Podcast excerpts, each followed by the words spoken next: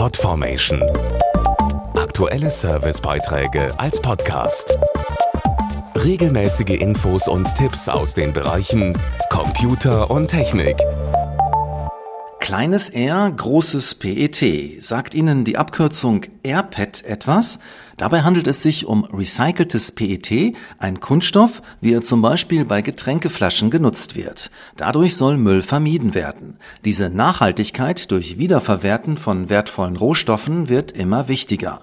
Und genau darauf setzt auch der größte Getränkehersteller der Welt.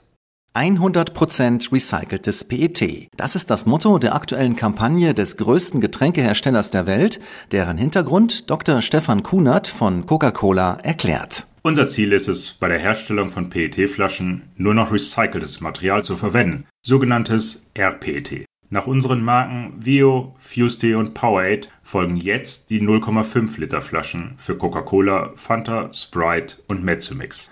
Allerdings werden zurzeit nur etwa aus einem Drittel der durch das Pfandsystem zurückgebrachten PET-Flaschen wieder neue Getränkeflaschen. Und das wollen wir ändern. Vielen ist der Unterschied zwischen Einweg und Mehrweg nicht ganz klar. Einweg bedeutet nicht, dass Flaschenmaterial nur einmal benutzt wird. Wenn die leeren Flaschen in den Pfandautomaten kommen, können sie zu neuen Getränkeflaschen recycelt werden. Das ist nachhaltig und ein wichtiger Schritt auf dem Weg zu unserer Vision von einer Welt ohne Müll. Mehr Infos auf coca-cola-deutschland.de. Podformation.de Aktuelle Servicebeiträge als Podcast.